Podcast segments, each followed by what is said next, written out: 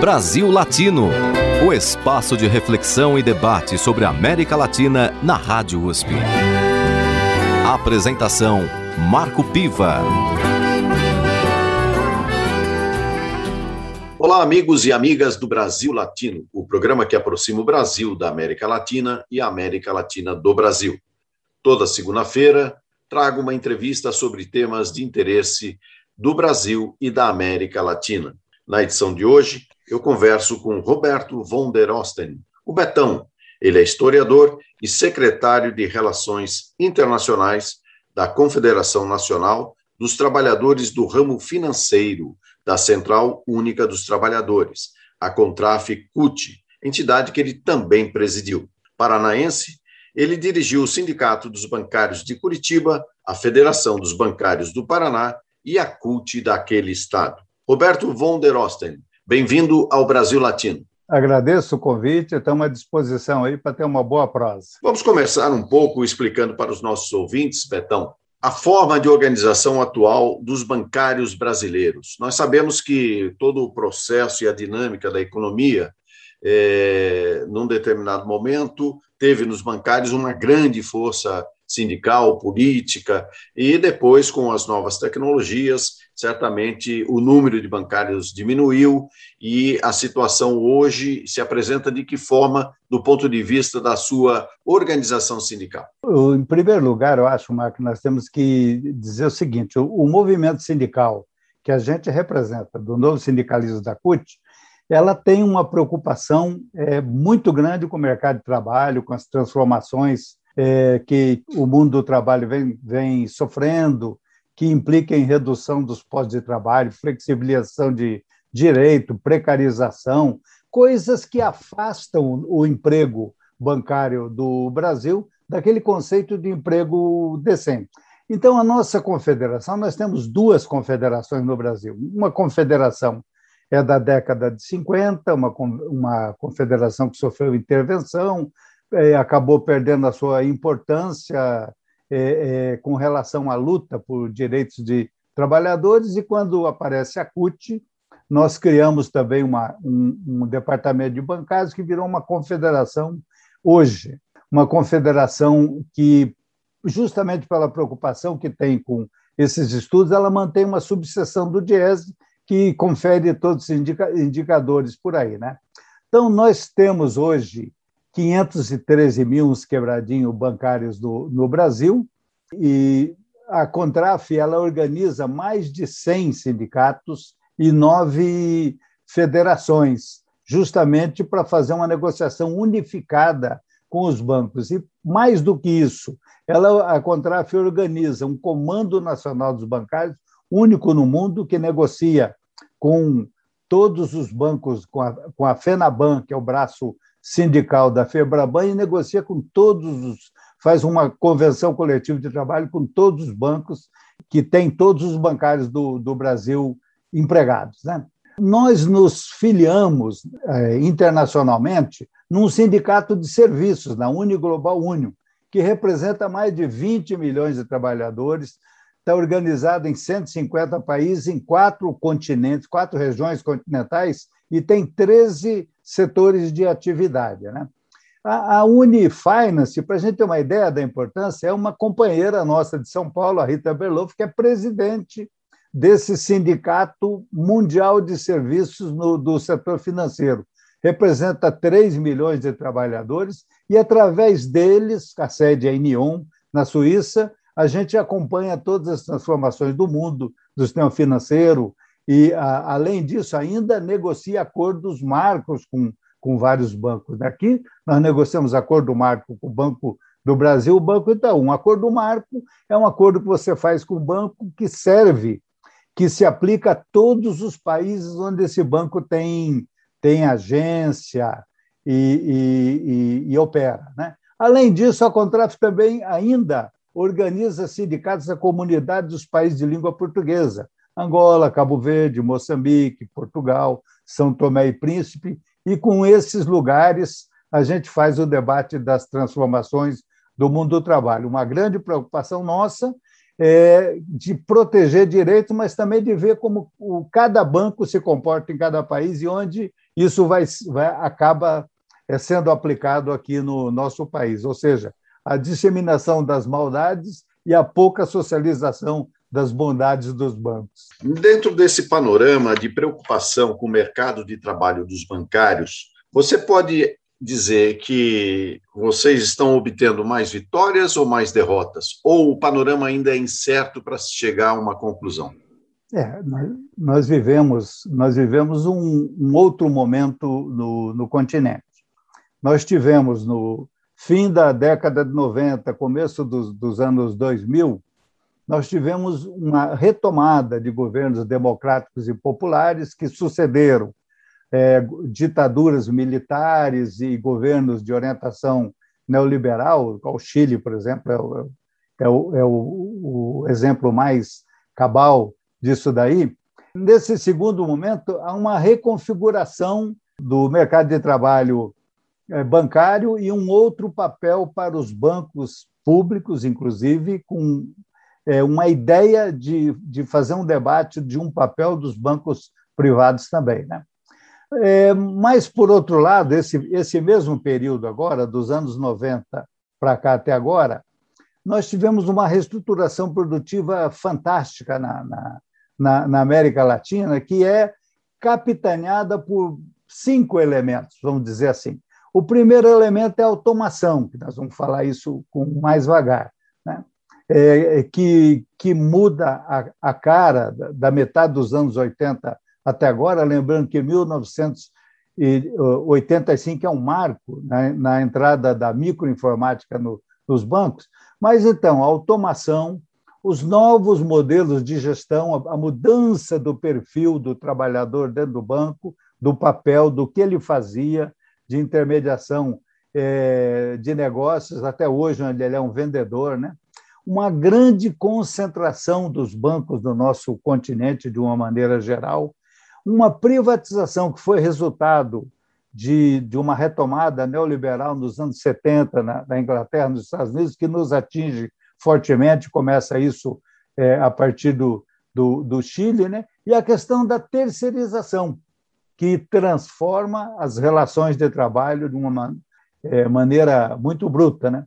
E tem que lembrar que, que isso que os, que os bancos e o mercado de trabalho passam, e o que os governos neoliberais implementam, é, buscando ajustes fiscais, trazem desequilíbrios sociais e, e, e, e, reduzem os direitos dos trabalhadores, os salários e, e os empregos também. Os sindicatos conseguiram, em determinados lugares, Marco, é, organizar e sensibilizar a, a sociedade é, em defesa do, dos bancos públicos, em defesa de, direitos, mas de uma maneira muito geral, os danos que, que o, o sistema financeiro e os trabalhadores sofreram foram, é, alguns foram irreversíveis. A gente vê aqui no Brasil. Eu era empregado de um banco estadual, do Banestado, que foi privatizado. É, não existe nem sinal desse banco mais no estado do Paraná. Lembrar do Banespa em São Paulo, Banese no Rio de Janeiro, Benge no estado de Minas Gerais, no lugar desses bancos, hoje, aqui no Paraná, pelo menos, em cada cidade onde havia um banco, uma agência do Banco do Estado do Paraná, que hoje é um Itaú, no seu lugar apareceu uma cooperativa de crédito, da Cicobi, da Cicred, mostrando que aquele lugar precisava de agência bancária e que hoje o Estado do Paraná não tem uma ferramenta pública de, de, de financiamento do desenvolvimento regional ou de, de redução de desigualdade. De uma maneira muito geral, os, os, os sindicatos não tiveram uma vitória é, muito significativa é, no aspecto de, de, defesa da privatização. Agora, no lugar é, desses bancos regionais e estaduais, é, você citou o aparecimento de cooperativas de crédito. Como é que estão funcionando essas Siscobs pelo país? Bem, em primeiro lugar, vamos dizer assim: se você tem uma visão, é, não vamos chamar de socialista, mas você tem uma visão de que o, a, a parte social conta muito mais do que a, a parte do desenvolvimento econômico, você defenderia que o sistema financeiro se organizasse, talvez através de bancos públicos ou através de cooperativas, é, cooperativas de, de, agricultura familiar, cooperativas de, de locais de, de moradia, de bairros, né? as pessoas se organizar para ter mecanismos financeiros e crédito. Acontece que essas cooperativas que nós vemos por aí, na verdade, são bancos, são bancos é, disfarçados de, de, de cooperativas de, de crédito. Elas associam as pessoas, mas todo o seu funcionamento ele é muito mais um funcionamento de, de um banco tradicional do que um, um distribuidor de crédito para desenvolvimento regional ou setorial. Né? E agora, o que nós temos que fazer um debate num outro modelo de governo democrático popular é como é que você incentiva que todos movimentos sociais, o MST, é, é, Central de Movimentos Populares, Movimento por Luta por Moradia e, e Agricultura Familiar e bairros organizem cooperativas verdadeiras para promover o desenvolvimento. As que nós temos aí não, não me agrada muito enquanto ferramentas de, de transformação social. Muito bem. No Brasil Latino de hoje, eu converso com Roberto von der Osten, o Betão. Ele é historiador e secretário de Relações Internacionais da Confederação Nacional dos Trabalhadores do ramo financeiro da Central Única dos Trabalhadores, a Contraf-CUT, que ele também presidiu. Betão, para encerrar este primeiro bloco do Brasil Latino, eu gostaria que você indicasse uma música para os nossos ouvintes. Bem, é, eu quero indicar então do, do, nosso companheiro Pablo Cubano, Pablo Milanês, e Eu Pisaré las calles novamente. Uma música que retrata bem o atual momento do nosso país irmão Chile. Então vamos ouvir Exatamente. Pablo Milanês com Eu Pisaré las calles novamente. E, na sequência, voltamos com a entrevista de Roberto von der Osten, secretário de Relações Internacionais da Contraf CUT. Fique com a gente, voltamos já já. Brasil Latino.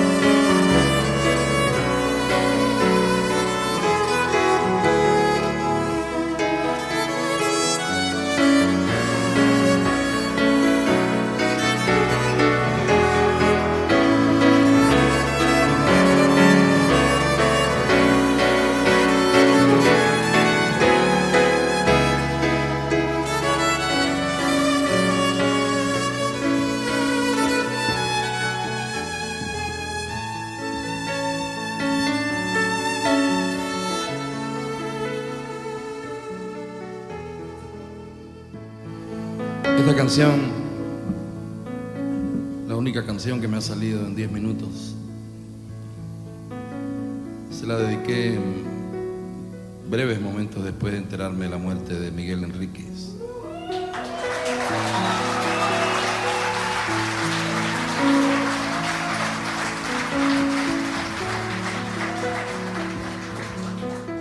Yo pisaré las calles nuevamente de lo que fue en Santiago ensangrentada y en una hermosa plaza liberada me detendré a llorar por los ausentes.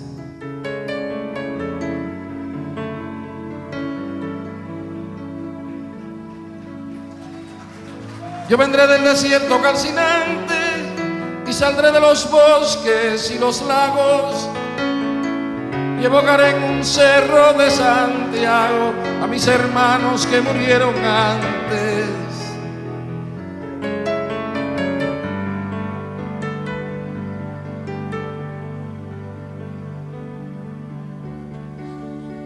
Yo unido al que hizo mucho y poco, al que quiere la patria liberada, dispararé de las primeras balas más temprano que tarde sin reposo. Retornarán los libros, las canciones que quemaron las manos asesinas. Renacerá mi pueblo de su ruina y pagarán su culpa los traidores. Un niño jugará en una alameda y cantará con sus amigos nuevos y ese canto será el canto del sueño a una vida secada en la moneda. Yo pisaré las calles nuevamente de lo que fue Santiago ensangrentada y en una hermosa plaza liberada que te tendrá llorar por los ausentes. Yo pisaré las calles nuevamente de lo que fue Santiago ensangrentada en una hermosa plaza liberada que te tendrá llorar por los ausentes.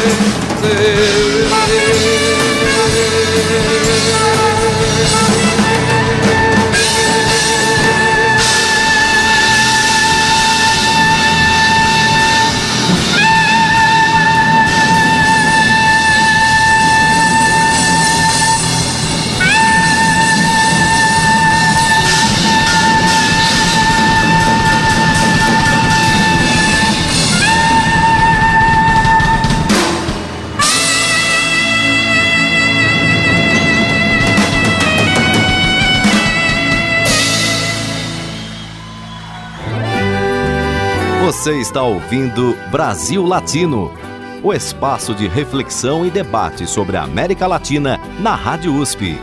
A apresentação: Marco Piva.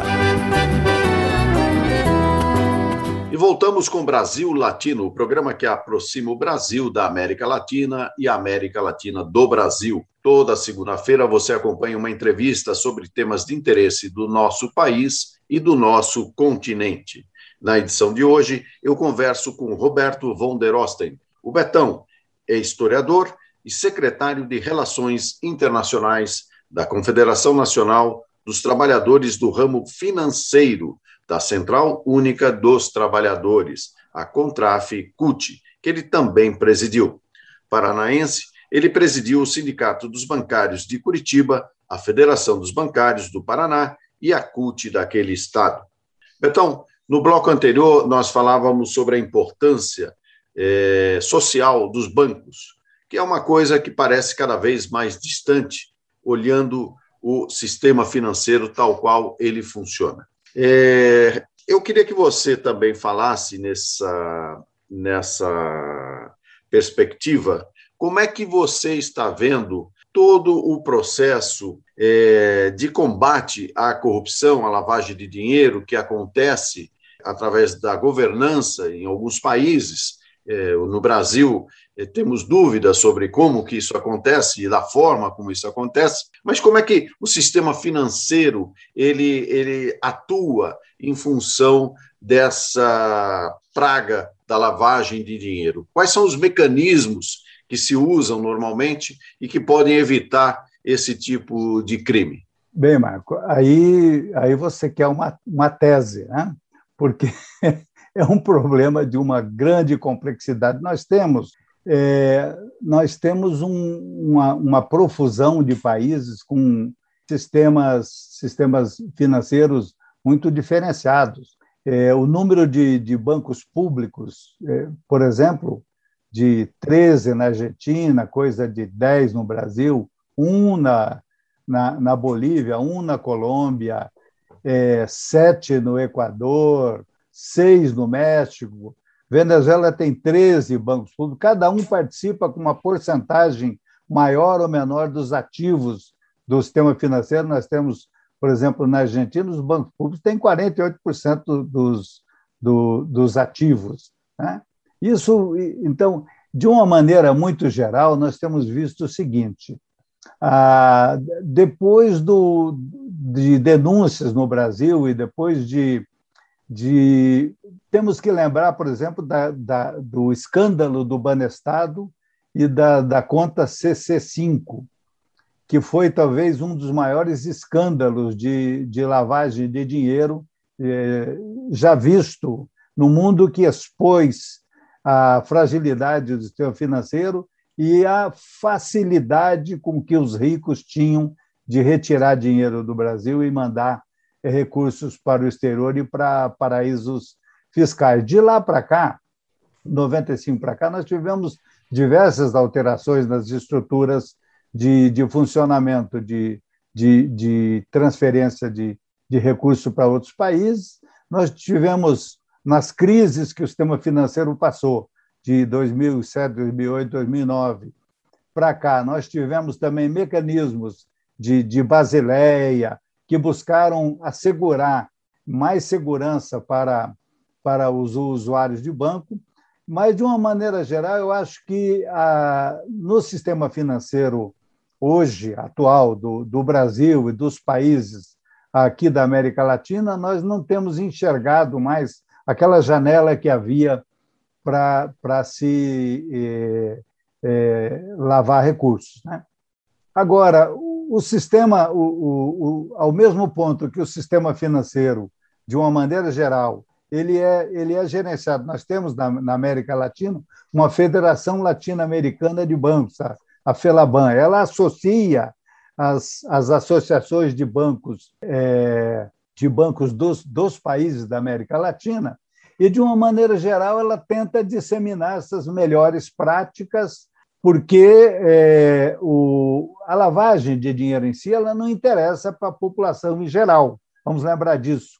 Né? O, o pequeno cliente de banco ele está interessado em outras coisas e não nesse mecanismo é, é, criminoso de você retirar divisas de um, de um país e, e mandar para paraíso fiscal. Isso é até uma dificuldade para o crime organizado, para a questão da droga, que não consegue fazer migrar recursos com muita, com muita facilidade e acaba trabalhando com, com dinheiro vivo. Né? Agora, o, da mesma maneira que, que a Felaban ela, ela faz essa disseminação de melhores práticas, ela também tem buscado disseminar é, alterações, transformações tecnológicas, ela tem buscado também é, disseminar na região uma padronização das relações de trabalho. Vamos lembrar que nós temos jornadas diferentes, nós temos é, o, o, Brasil tem uma jornada muito menor do que os outros países que têm jornada de sistema financeiro de oito horas. Nós temos salários muito diferenciados, nós temos a construção, a distribuição da carreira de uma maneira muito diferenciada e, inclusive, o, o número de dias trabalhados por semana. No Brasil, tem uma luta para tentar fazer ampliar a jornada de trabalho de bancário e, e também para ampliar o atendimento para sábado e domingo. Tem, tramita no Congresso mais projeto de lei é, é, é, nessa perspectiva. Né? Em função dessas é, situações diferentes de país para país na América Latina, a que você atribui isso? Bem, o, você atribuir diferença é, é uma questão é, estrutural, como o país se organizou. Né? É, nós temos uma. Por exemplo, o, o a, a conjuntura que está fragilizando as relações de trabalho, redução de de, de trabalho regular, aumento do trabalho precarizado, por exemplo, né, ela é diferente em cada país, mas tem os mesmos elementos. Vamos lembrar o seguinte: o que nós temos de, de ataques é, orquestrados, né, ataque construído por uma articulação entre os governos e os patrões que fazem um esforço muito grande para eleger seus deputados, seus legislativos, seus, executivo para precarizar as relações de trabalho. Não é à toa, e, e a gente acompanha desde. De, também a vimos na, em Portugal, trocamos muita informação a respeito da, das alterações da legislação do trabalho, na Argentina, no Chile, Colômbia, no Brasil, as reformas que, que nós tivemos aqui no governo Temer foram articuladas entre os governos e os patrões para precarizar relações de trabalho, que eles dizem que é para facilitar a contratação e a abertura de novos empregos. Né? Um esforço prático, teórico, ideológico de enfraquecimento do movimento sindical. Isso não é no Brasil.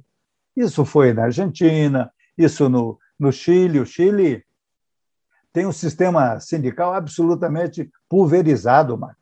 Nós temos sindicato por empresa e oito pessoas num local de trabalho podem fundar um, um sindicato. Então, não tem grandes estruturas. Né?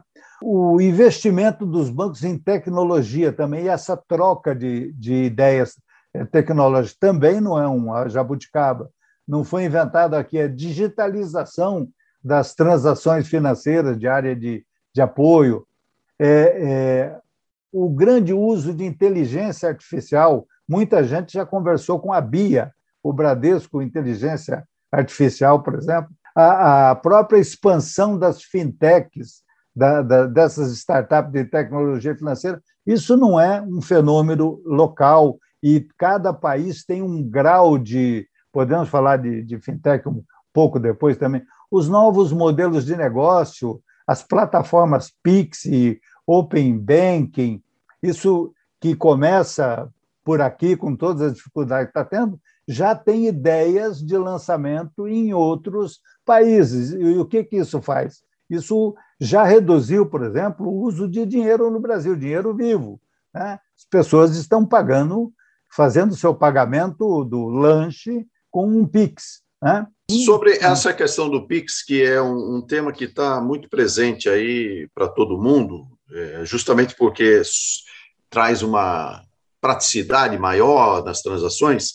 Como é que você é, viu a implantação do Pix e toda a polêmica que está surgindo, até em função de golpes que estão acontecendo é, contra usuários desse sistema? Nós vivemos numa sociedade violenta. O Pix é, ele não foi pensado só agora, ele é pensado, ele é pensado pelo Banco Central há mais tempo assim como a, a bancarização através de, de correspondentes bancários, né, que hoje é um, é um é, dividiu a nossa categoria e tirou muita gente de dentro dos bancos, foi um, um programa de bancarização do governo Lula. Né? O, tem a criação e o uso do, do, do, do produto. O Pix, o Pix, evidentemente, é um mecanismo de, de bancarização de substituição de numerário. Você não precisa mais carregar dinheiro. Se você tem um, um mecanismo que, que transfere eletronicamente, né? seja relógio, cartão eh, de aproximação, qualquer coisa, você faz a transferência e, e retira os, os, projetos que tem por aí, inclusive de acabar com o, de acabar com o dinheiro, é, físico, essas coisas passam pelo Pix. Né? Só que tem um subproduto numa sociedade violenta, Marco. Nós é, sofremos sequestros e as pessoas transferem. Eu vi um relato essa semana de, de uma mulher que, que sofreu um, um ataque e, e teve que fazer aí ceder o, o seu o seu código Pix e as pessoas esvaziam a conta. E os bancos e o sistema diz que isso é reversível. Não tem como, não tem como mais você é, retornar essas compras que você fez com, com e pagamentos que você fez com Pix, né? E o Open Bank também vai ser uma dificuldade adicional. Os nossos dados é, podem ser, no, com nossa autorização, transferidos de entidade para entidade é, não sei o, o que, aonde isso vai resultar, mas são plataformas que mostram mudanças profundas do, no sistema financeiro. E o outro é o home office, né?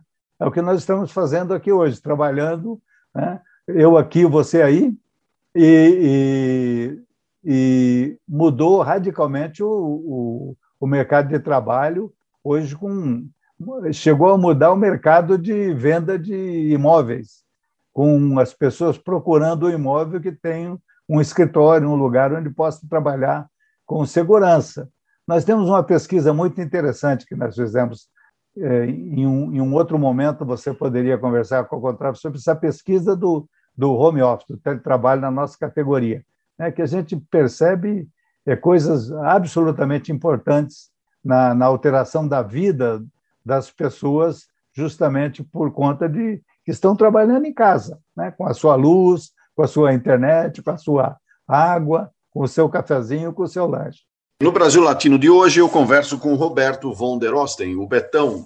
Ele é historiador e secretário de Relações Internacionais da Confederação Nacional dos Trabalhadores do Ramo Financeiro da Central Única dos Trabalhadores, a Contraf CUT. Betão, você pode indicar mais uma música para os nossos ouvintes? Bem, homenageando a reunião da ONU, e eu gostaria de ouvir Apesar de Você com o Chico Buarque de Holanda. Vamos ouvir então Chico Buarque, Apesar de Você, e logo mais o Brasil Latino volta com essa entrevista sobre o mercado de trabalho dos bancários, com a participação do Roberto von der Osten. Então, vamos ouvir Chico Buarque, Apesar de Você. Brasil Latino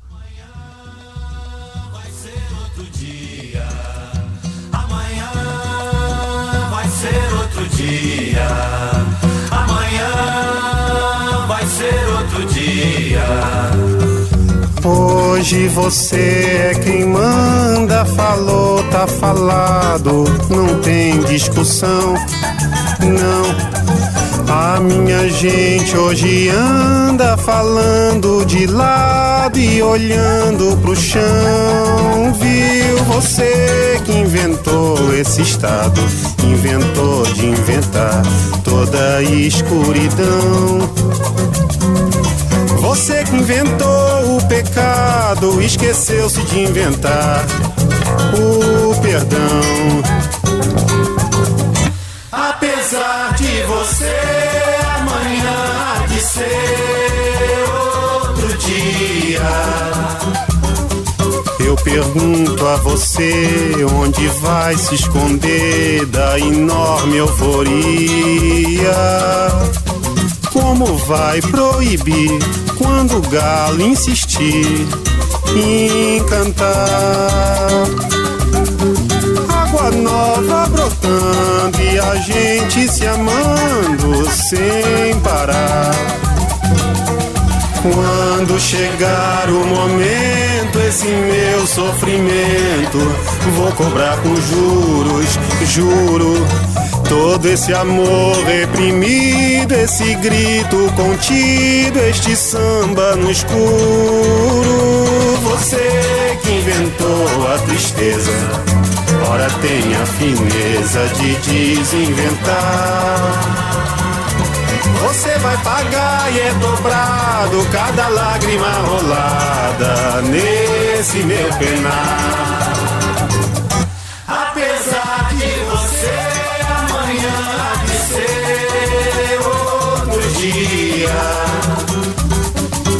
Ainda pago pra ver o jardim florescer, qual você não queria.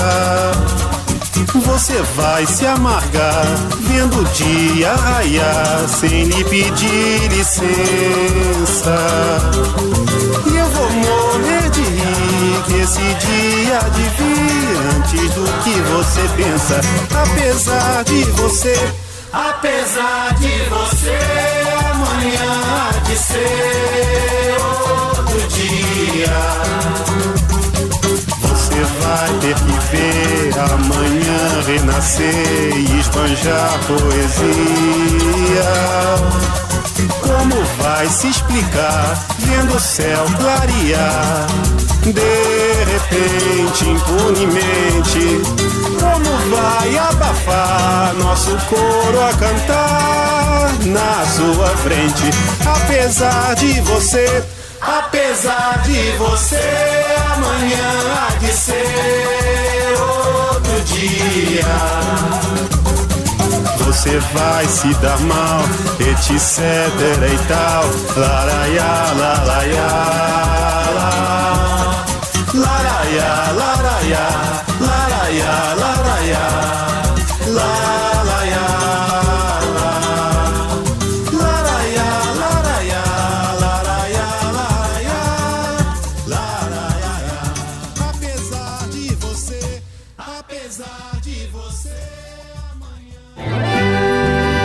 Você está ouvindo Brasil Latino, o espaço de reflexão e debate sobre a América Latina na Rádio USP.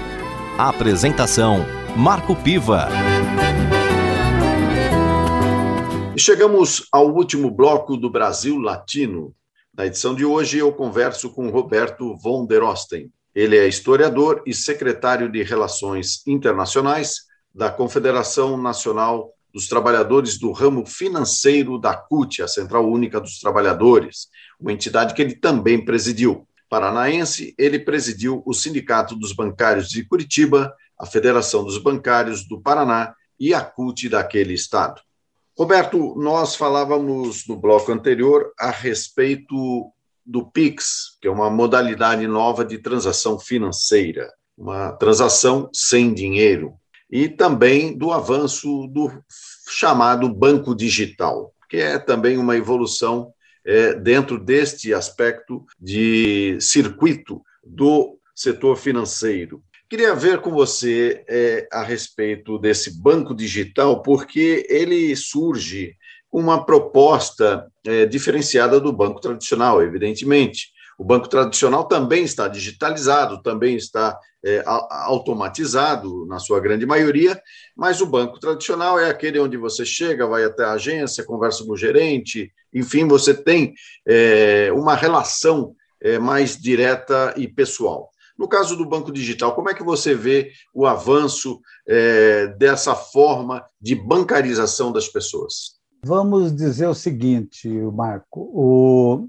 se a gente olhar o sistema financeiro, o sistema financeiro ele é muito concentrado, ele sempre foi muito tradicional, ele sempre foi, ele sempre foi muito formalizado na sua contratação, ele usava pouca contratação falsa, é, deixava de pagar salário.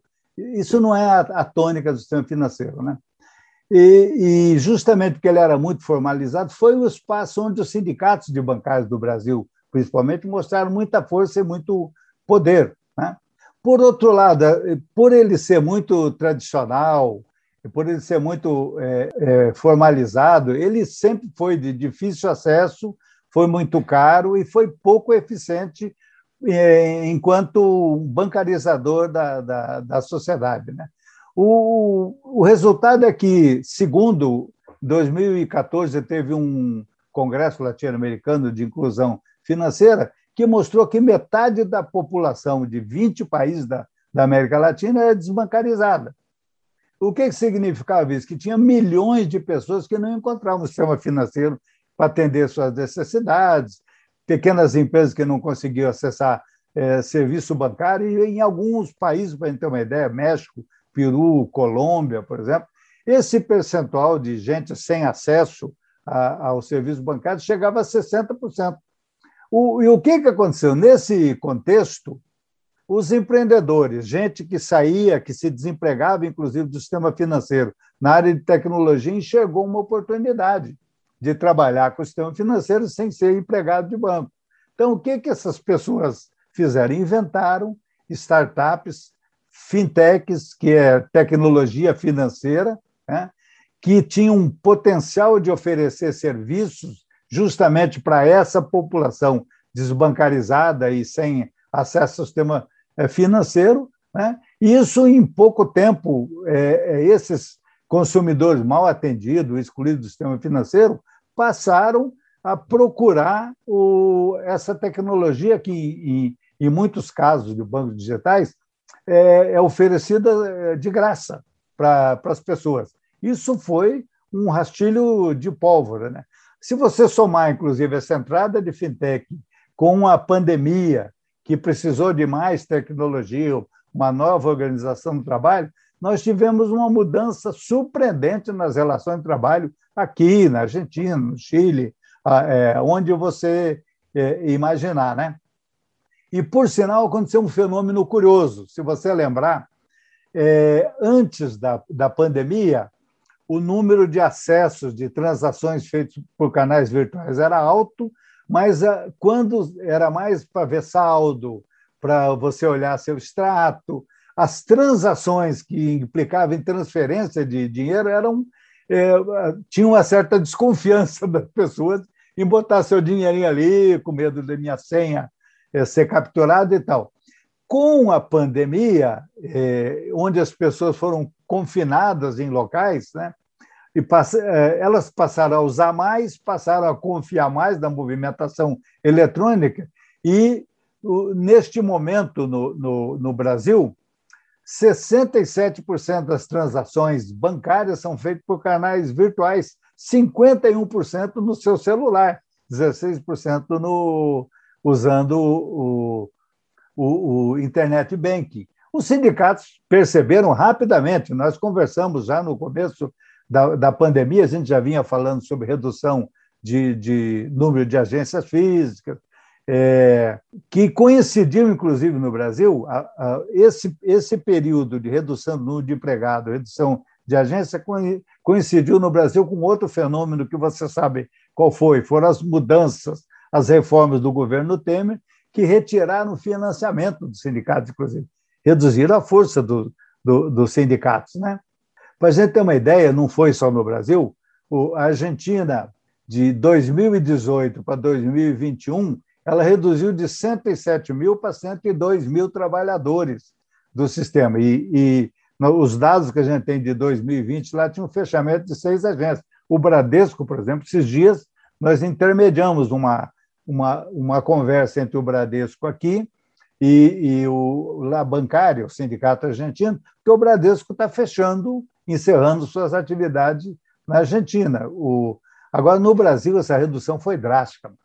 Ah, nós tivemos, é, só em 2020, reduzimos 10.331 postos de, de trabalho. Né?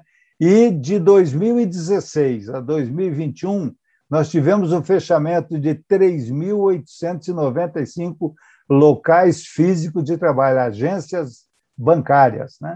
No Chile, nós temos uma redução também aí de, de 2019 para 2021, nós temos uma redução dramática de 192 mil para 172 mil trabalhadores, enquanto o número de fintechs em todos esses países aumentou. Né?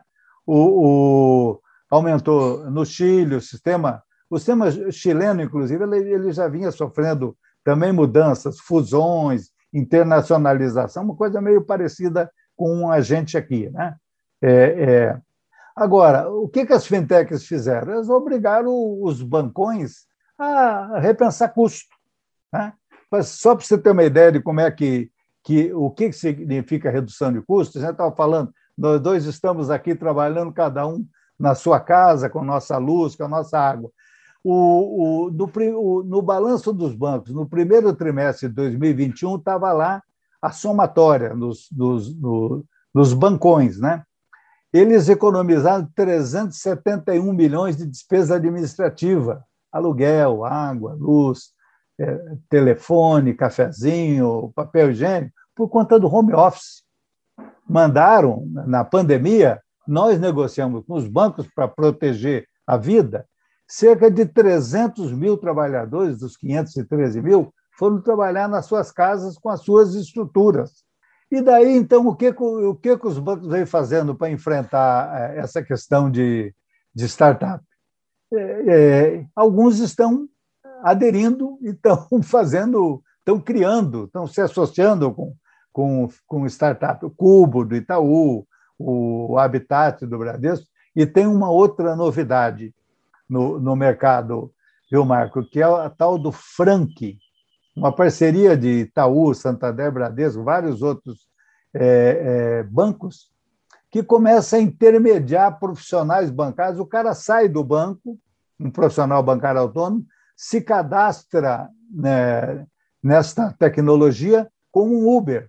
Como Uber, é distribuído a tarefa de atender pessoas, são profissionais bancários autônomos que fazem atendimento virtual. Um Uber bancário, é, que já tem mais de 2 mil é, profissionais bancários e dizem que querem chegar a 25 mil é, é, é, profissionais. Né? Então, isso, assim, é, de uma maneira geral, eu, o, o que nós estamos assistindo hoje é uma mudança dramática de, de mercado, né? Uma reconfiguração, inclusive, das classes trabalhadoras.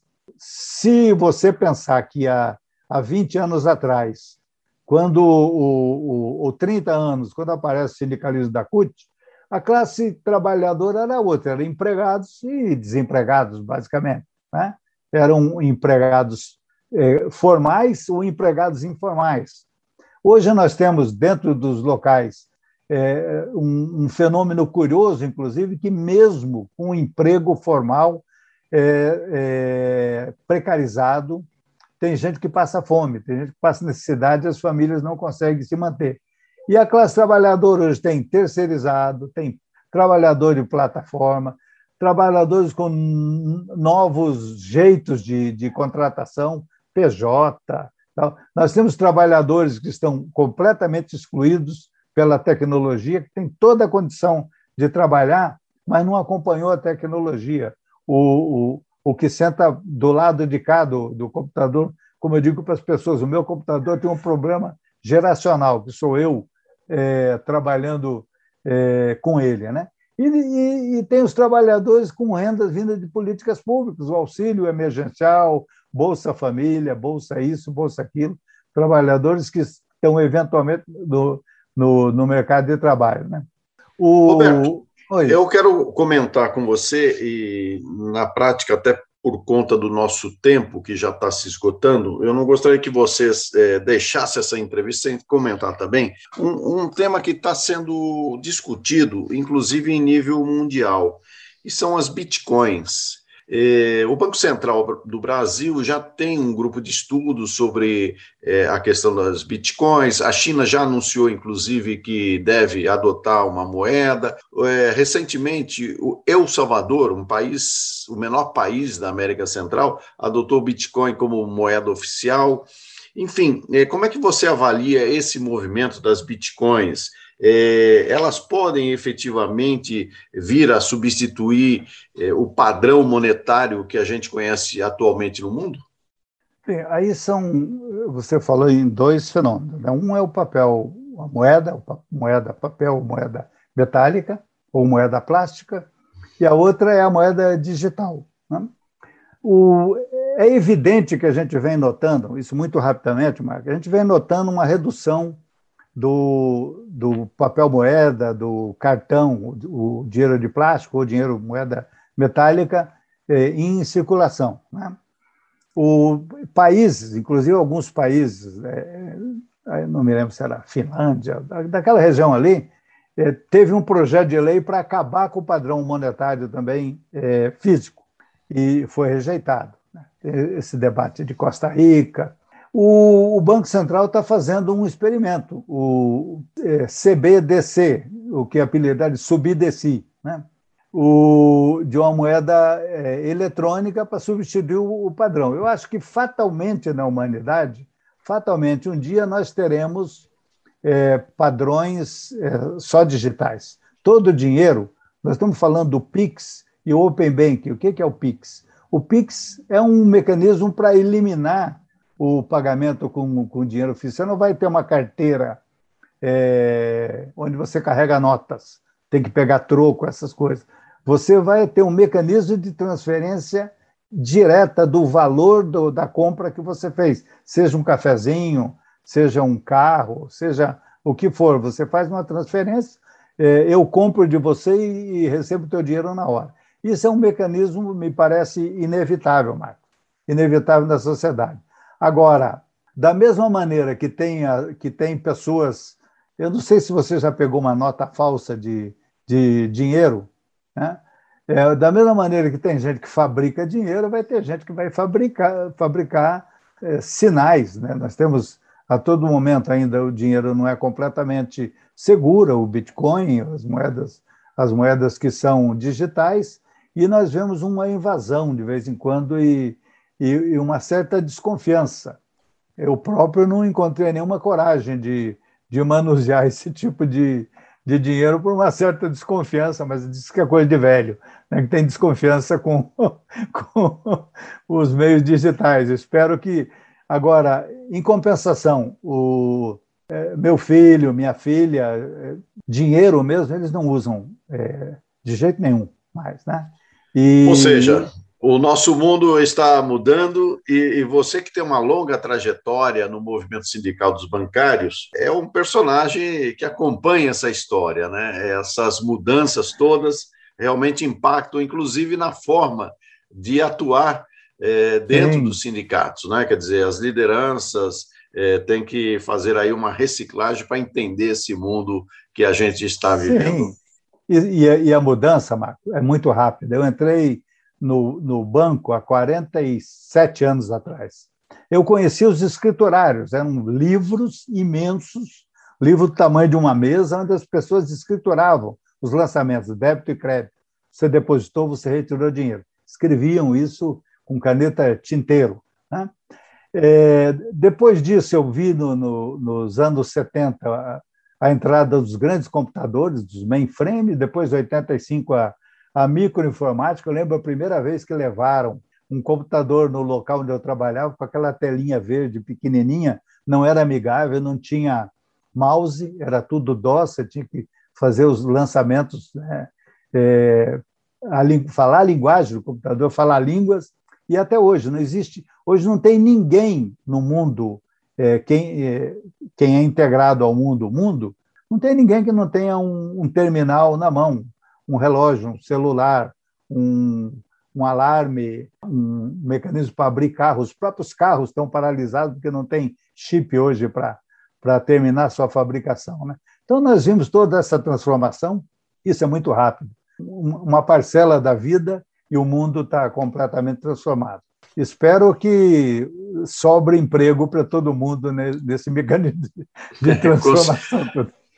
Com certeza. Bom, no Brasil Latino de hoje eu conversei com Roberto von der Osten. O Betão é historiador e secretário de Relações Internacionais da Confederação Nacional dos Trabalhadores do Ramo Financeiro da Central Única dos Trabalhadores, a Contraf-CUT. Muito obrigado pela sua participação no Brasil Latino. Estamos à disposição, sempre que precisar, conte com a Confederação Nacional dos Trabalhadores do Ramo Financeiro, a Contraficute. Mas não vou deixar você ir embora sem antes indicar uma última música para encerrar o nosso programa. Bom, agora vamos então, é, já que falamos tanto do Chile, né, vamos chamar aqui para, talvez, para a nossa presença o, o Vitor Rara, que podia, podia ser numa interpretação talvez da Mercedes Sosa o Te Recuerdo Amanda, para a gente lembrar que momentos mais românticos e mais sinceros aconteceram nas nossas relações latino-americanas.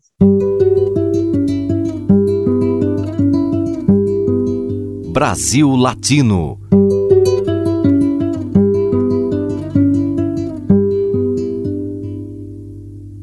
Te recuerdo, Amanda, la calle mojada corriendo a la fábrica donde trabajaba Manuel.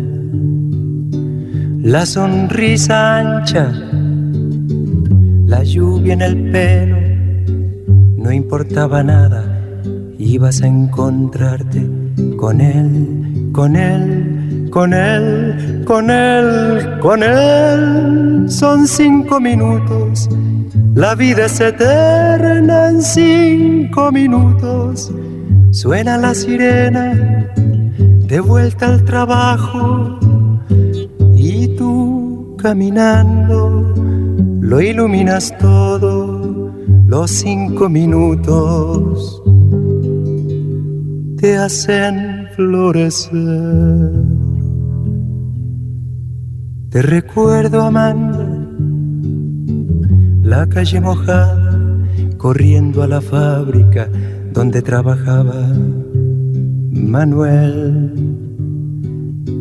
La sonrisa ancha, la lluvia en el pelo, no importaba nada.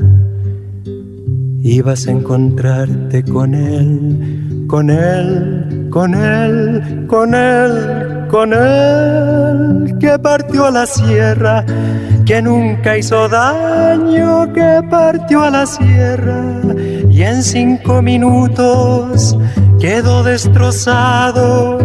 Suena la sirena, de vuelta al trabajo, muchos no volvieron. tampoco Manuel. Te recuerdo, Amanda, la calle mojada, corriendo a la fábrica donde trabajaba Manuel.